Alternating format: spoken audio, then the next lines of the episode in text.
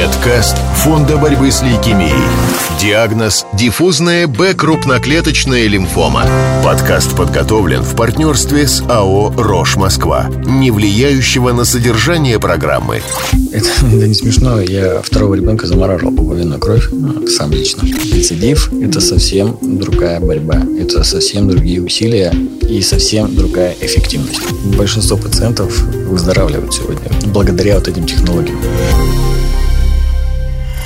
Всем привет, меня зовут Катя Сундукова, и в рамках нашего специального проекта «Медкаст Диагноз» я и ведущие специалисты в области онкогематологии будем освещать самые важные аспекты такого сложного диагноза, как диффузная Б-крупноклеточная лимфома. Сегодня в гостях у Медкаста заведующий отделом лимфопролиферативных заболеваний, заведующий отделением гематологии и химиотерапии лимфом с блоком трансплантации костного мозга и гемопоэтических стволовых клеток научного центра гематологии и врач-гематолог, доктор медицинских наук Евгений Евгеньевич Звонков.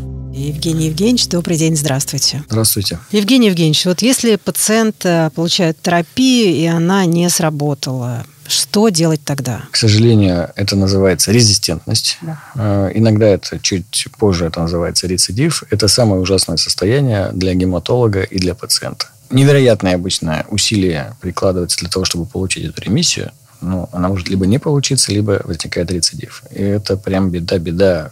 Все падает, все рушится, mm-hmm. все становится черно-белым. И для врача, и для пациента, поверьте, мы также расстраиваемся, как и наши пациенты. Потому что знаем, что Рецидив – это mm-hmm. совсем другая борьба, это совсем другие усилия и совсем другая эффективность. Поэтому все мои учителя, и я сам продвигаю только одну концепцию. У нас есть первая ремиссия и последняя. Вот это я даже сейчас обращаюсь не только к радиослушателям, пациентам и простым жителям России, а еще и к врачам, онкологам, гематологам. Мы прилагаем все усилия в первые два, четыре, там, край, шесть курсов химиотерапии. Mm-hmm. То есть мы должны делать все, чтобы получить эту ремиссию. И даже не ремиссию, которая должна перейти в выздоровление. Иногда по разным причинам по возрасту, по сопутствующим заболеваниям там, и так далее, так далее. Мы не можем, допустим, выполнить всю программу химиотерапии, снижаем интенсивность, и это основной риск э, развития рецидивов. Если сделать все качественно, полноценно, обычно это, конечно, у молодых, у здоровых, я имею в виду соматически здоровых, то обычно там, при некоторых лимфомах сегодня 90-95% вообще выздоровлений. Но 5%, 10%, 15% рецидивы все-таки случаются. Начинается совсем другая история, другая борьба. Здесь обычно нам нужно получить еще одну ремиссию и дальше решить. Либо консолидировать с помощью высокодозной химиотерапии, аутотрансплантации, или иногда аллогенной трансплантации, пересадка чужого костного mm-hmm. мозга. Но появились сейчас еще новые методы, так называемая картоклеточная терапия, она mm-hmm. тоже идет в противорецидивном компоненте. А что такое рецидив с медицинской точки зрения? Это возобновление болезни. Есть раннее возобновление, есть чуть попозже. Mm-hmm. То есть э, ранее это резистентность или устойчивость. Mm-hmm. То есть вы, мы проводим химиотерапию, к концу перерыва опухоль растет. Вот это прям резистентность. А или мы провели химиотерапию, получили так называемую ремиссию внешнюю, что вроде ничего нет. Через несколько месяцев, иногда даже лет, возникает э, возобновление роста этой болезни. Скорее всего, мы так считаем, что есть опухоль, она гетерогенная, есть быстро делящиеся клетки, есть медленно делящиеся клетки. Вот быстро делящиеся мы уничтожаем, а медленно делящиеся, которые плохо подвержены химиотерапии, они сидят и остаются длительное время, проходит несколько месяцев, иногда лет, они начинают опять расти. А есть какая-то связь между общим физическим состоянием пациента, его образом жизни и возникновением рецидива? Ну, такой здоровяк, спортсмен 25 лет и дедушка. Нет, наверное, вот такой прямой зависимости mm-hmm. нет. Можно у здоровяка спортсмена получить рецидив, mm-hmm. и у него такой вариант лимфомы. А дедушка, скажем так, старенький, дряхлый, у него такой вариант, который прям хорошо лечится, и у него не будет рецидива. Вот прямой зависимости в рецидиве, наверное, нет. Ну, какие-то сопутствующие заболевания, это никак не влияет, а, не влияет Сопутствующие да? заболевания э, на рецидив навряд ли влияют. Они больше, вот э, объясняю, как они влияют, угу. на возможность провести полный объем химиотерапии. Угу. Да, скорее всего, здоровяку я проведу весь объем химиотерапии, и рецидивов у него будет меньше. Но он может быть, но меньше. Угу. Только из-за того, что я смогу провести ему исходно правильное лечение. А пожилому человеку я снижу интенсивность химиотерапии, и рецидивов, шансов у него может быть больше. Но только шансов. А есть ли какая-нибудь статистика, на что, например, у 4 из 10 э, будет рецидив, э, произойдет? Есть. есть. Значит, э, опять же, 80 разновидностей лимфом. Есть, где мы излечиваем 95% и только 5% рецидивов. А есть, вот, допустим, Т-клеточная лимфома получаешь ремиссию, и практически в 95% случаях, к сожалению, возникает рецидив. Mm-hmm. То есть это зависит от формы, прежде всего, лимфомы. От формы лимфомы и от вида химиотерапии. Вот два компонента. А как мы понимаем, как пациент в первую очередь понимает, что происходит рецидив, какие-то симптомы, отличаются ли они от симптомов первичного заболевания? Ну, э, все начинается с клинической картины. То есть мы пациентов после лечения, мы их не отпускаем в бесконечность, они приходят первый год. Вообще каждые три месяца мы на них смотрим. Угу. Сначала просто разговоры, внешний вид и обследование. Угу. То есть если человек находится в ремиссии, его видно, как говорится, издалека. Набрал вес, крепкие, здоровые волосы, выросли щечки, угу. горят, он уже пошел работать, его ничего не беспокоит, нет никакой клинической симптоматики. Вероятно, что рецидива у него нет. Пришел вялый, бледный, что-то болит, температура, нет аппетита, снижение веса, потливость по ночам. Все, мы уже здесь вот угу. в стойку стоим. Это вот первый погляд. Потом начинается уже обследование. Обследование в чем УЗИ, заключается? КТ, естественно. Если был исходно вылечен костный мозг, трепана, биопсия, костный мозг, наши пациенты знают эти термины. Анализ крови, естественно, биохимия, естественно. Именно КТ, вот, э, тоже все постоянно спрашивают о ПЭТ-КТ, а можно ли я сам пойду дополнительно сделаю ну, себе ПЭТ-КТ, раз такая есть ПЭТ-КТ возможность? четыре раза в год в принципе, теоретически можно ее делать, как и КТ. Угу. Но не всегда это нужно делать. Если мы знаем исходную, допустим, локализацию, угу. там, желудок, достаточно гастроскопии сделать, посмотреть, что рецидива нет, и все, или УЗИ. Но ПЭТ-КТ, естественно, это мощное, модное направление. Все хотят... Если ПЭТ э, чистый, значит, все хорошо. Угу. Но не всегда так. ПЭТ-КТ – это все-таки лимфоузлы, мягкие ткани, э, кости и так далее. Это не полые органы ни желудок, ни кишечник. То есть все равно есть ниши, костный мозг в частности, угу. есть ниши, где все-таки она может спрятаться. Поэтому к ПЭТ-КТ все равно идет приложение, угу. еще другое диагностическое. А как происходит э, лечение пациента при рецидиве? Чем оно отличается от лечения первой линии? Так называемая селоч-терапия или вторая линия. Э, используются препараты, цитостатические, те же цитостатические препараты, которые не используются в первой линии. Их, слава богу, много препаратов, поэтому не заканчивается на четырех или на пяти. Смысл все тот же самый. Мы используем другие препараты, чтобы получить следующую ремиссию. Но ее уже надежно закрепить, допустим, высокодозной химиотерапии или аутологичной трансплантации или аллогены или а. карт-терапии. Сколько карт в этой колоде у онкогематолога? Ну, то есть, сколько раз можно линии менять? Недолго. К сожалению, каждая следующая линия эффективность ее меньше предыдущей. То есть рецидив – это не просто вновь возникшая масса той же болезни. Угу. Рецидив – это новое качество болезни. Вот в чем э, вся загвоздка. Поэтому рецидив – это всегда хуже, чем исходное заболевание. То есть поэтому мы вкладываем максимум химиотерапии на первых этапах. Угу. И используем иногда 8, 9 и даже 10 компонентов. Угу чтобы зайти с разных концов, с разных механизмов и убить ее в корне. Если какая-то субпопуляция клеток остается, она продолжает делиться, появляются новые поколения, резистентные к этой химиотерапии и обычно резистентные к другим линиям. И рецидивом всегда сложнее бороться гораздо сложнее. А участвуют ли ваши пациенты в клинических исследованиях, если Конечно. они вообще проводятся? Конечно, везде. Сейчас их стало меньше, все но ну, понимают причины, да, но вообще клинические исследования, апробация, естественно. Но мы э, всегда шагаем от хорошего к очень хорошему. Что такое трансплантация гемопоэтических стволовых клеток и всегда ли ее необходимо проводить? Ну, вообще слово трансплантация вызывает ужас, шок э, и, может быть, не всегда безосновательно. Сейчас постараюсь этот страх развеять. Развеять. Химиотерапия. Начнем просто с химиотерапии. Химиотерапия – это препараты, которые убивают опухолевые клетки. К сожалению, к сожалению, страдают и другие органы. В частности, те, кто быстро делится. Клетки, которые быстро делятся. Это эпителий кишечника обычно и костный мозг. Вот проблема. То есть мы, давая интенсивную химиотерапию, убиваем опухоль, но убиваем костный мозг. Вот в этом проблема. Есть курсы химиотерапии, после которых человек может восстановиться сам, то есть у него упали лейкоциты, и он сам восстановился там через 10-12 дней. А есть курсы химиотерапии, которые крайне интенсивные, и восстановиться после них костный мозг не может. Для этого мы клетки стволовые костного мозга перед такой химиотерапией с помощью специальных систем, выглядит это как сдача крови на специальном аппарате, мы забираем эти клетки, они называются стволовые, гемопоэтические клетки, забираем их в специальный пакетик, замораживаем их в холодильнике, они просто лежат. После этого мы проводим вот эту интенсивную химиотерапию, после которой нельзя восстановиться самому. Возвращаем эти клетки из холодильника. Они, опять же, это выглядит как капельница в вену. Они распространяются по сосудистому руслу, выходят в костный мозг, и через 12 дней делятся, и у вас нормальный костный мозг. То есть здесь нет никакой мистики, нет никаких страхов. Выглядит это сегодня вполне себе приемлемо. Боли каких-то там страданий человек не испытывает. А шансы выздороветь у него повышаются. А можно сравнивать эту трансплантацию с трансплантацией от донора родственного, неродственного по тяжести проведения, по есть, тяжести реабилитации? Да, есть трансплантация своих собственных клеток. Это одна из самых, так сказать, гуманных процедур. А есть трансплантация чужих стволовых клеток. Родственных или неродственных, но чужих. Это уже другой уровень. Это высокие риски, более высокие, чем аутотрансплантация. Поэтому вопрос об аллогенной трансплантации всегда ставится отдельно, много раз рассматривается, собираются комиссии, взвешиваются риски, и только после этого принимается решение. Аутотрансплантация сегодня, ну, если не на кухне, то практически везде, да. Это уже вообще не стало какой-то сложной геометрией. Медкаст Фонда борьбы с лейкемией.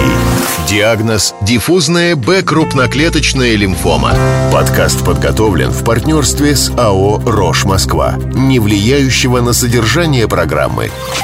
Что касается реабилитации после нее, если мы говорим про э, трансплантацию от доноров, ну, не говоря уже о поиске, все эти регистры, сложности с ним, как э, говорят онкогематологи, конечно, протоколы везде одинаковые, но все, что касается реабилитации, э, вот здесь и начинается самое страшное. Здесь нет никаких страхов. Если аутотрансплантация, то есть вам пересадили свои собственные клетки, они прекрасно прижились, они ваши собственные, никакого отторжения ни против этих клеток, ни клеток против вас mm-hmm. не существует. То есть обычно 3-4 месяца. Человек, единственное, да, у него снижен немножко иммунитет, но до ковидной эры для нас вообще не представляло никаких проблем восстановления после аутотрансплантации. Вот ковид, да, он сегодня как бы помешал.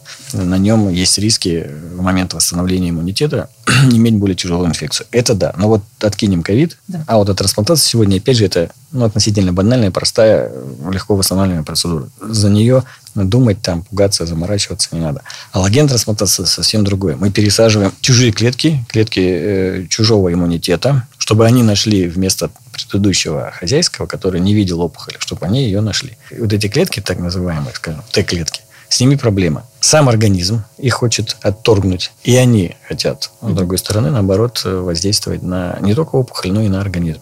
И вот эти реакции, в частности, реакция трансплантат против хозяина, одна из крупнейших сегодня проблем гематологии. И есть э, острая которая может пройти полностью, а есть хроническая, угу. которая продолжается долго, и с ней борется, но тоже сегодня есть методы с ней бороться. Да, это жизнь с РТПХ, но ты живешь без опухоли. Тут, как говорится, есть за что страдать. Словарь медкаста. РТПХ. РТПХ или реакция трансплантат против хозяина – это синдром, который характеризуется воспалением в различных органах. РТПХ обычно ассоциируется с трансплантацией костного мозга и стволовых клеток. Лейкоциты иммунной системы донора, которые остаются в донорской ткани, трансплантате, распознают реципиента хозяина как чужеродного или несамостоятельного. А существуют ли какие-то специальные подготовки к трансплантации гемопоэтических стволовых клеток? Супрессия иммунитета? Да, да. Все как обычно, да? Да, опять же, начнем с аутотрансплантации. Аутотрансплантация, mm обычно химиотерапия, э, стимуляция там, специальными препаратами, которые mm помогают э, выходу стволовых клеток в кровь, сбору этих клеток и э, сама трансплантация. Э, здесь относительно все просто. Подготовка. Иногда можно без химиотерапии заготовить стволовые клетки. mm Есть сегодня препарат, он колется в плечо, подкожно, клетки выходят в кровь, собирается никакой химиотерапии, такой тоже. Это все отработанные уже методики, но гематологи, которые этим занимаются, для них это не проблема. С аллогенной трансплантацией все посложнее. Нужен донор, подходящий донор. Специально делается эшелятипирование, чтобы найти такого человека. Есть родственный подходящий донор, а есть неродственный, совместимый. Вот э, здесь проблема. Для этого существуют э, регистры, банки доноров, по которым мы находим подходящего донора и потом делаем mm трансплантацию. Но заготовка уже, соответственно, происходит у человека, который дает клетки. mm Реципиент, который получает эти клетки, подготовка там обычно химиотерапия и переливается уже клетки от, от донора. Давно хотел задать вопрос из рубрики «Мифы и легенды». Вот это замораживание пуповинной крови младенцев, чтобы в дальнейшем использовать при возникновении какой-то внештатной ситуации со здоровьем ребенка. Это, это не смешно. Я второго ребенка замораживал пуповинную кровь ну, сам лично. Действительно, это так. Там есть некоторые элементы, когда мы эту кровь можем универсально использовать э, вообще как в виде донорской для всех людей. То есть она максимально совместима э, и проще ее угу. пересадить, эти клетки стволовые. Но проблема возникает, э, все-таки отторжение все равно существует, угу. и проблема существует в объеме этих клеток. Из трехкилограммового значит, ребенка взять достаточное количество клеток не всегда удается. Но, тем не менее, это существует. Иногда используют, когда вообще нет никаких вариантов. Угу. Вот в детской практике это прям часто-часто, допустим, ну, заболел ребеночек, ему там 8-9 лет, угу. но у него нет э, донора. Иногда во время лечения грубо говоря, мама рожает, угу. или ее даже просят родить еще одного ребенка, берут его пуповинную кровь и пересаживают. Такое существует. Поэтому это больше, конечно, в детской практике. Э, хотя пуповинная кровь сегодня там источник разных там НК-клеток, Т-клеток, их используют в лабораториях, э, модифицируют, в частности, из них делают даже карты-клетки. Ну, в общем, как бы... Штука надо... полезная, Штука полезная, штука полезная, но, наверное, вот в реальной практике используется относительно мало в взрослой гематологии. Изменилось ли что-нибудь, Евгений Евгеньевич, в лечении ДБКЛ э, в последние годы? Какие-то новые технологии, прорывные, стартапы, которые сейчас работают на страже онкогематологии отечественной? Вопрос прекрасный. Существует. Я сам нахожусь просто в эпицентре этих событий, на гребне волны. Э, ДБКЛ – это прямо наше все. Э, мы сегодня умеем очень много ДБКЛ. И большинство пациентов выздоравливают сегодня благодаря вот этим технологиям. Основа сегодня, еще раз повторюсь, и мы уже говорили об этом, максимальная интенсификация в первую линию терапии. Сочетание различных групп цитостатических препаратов, иммунологических препаратов, там, хитрых молекул, таргетных препаратов. Все в первую линию. Даже сегодняшняя всеми любимая картиклеточная терапия приближается к первой линии, и даже мы ее использовали уже в первой линии. Словарь Медкаста. Карти-клеточная терапия.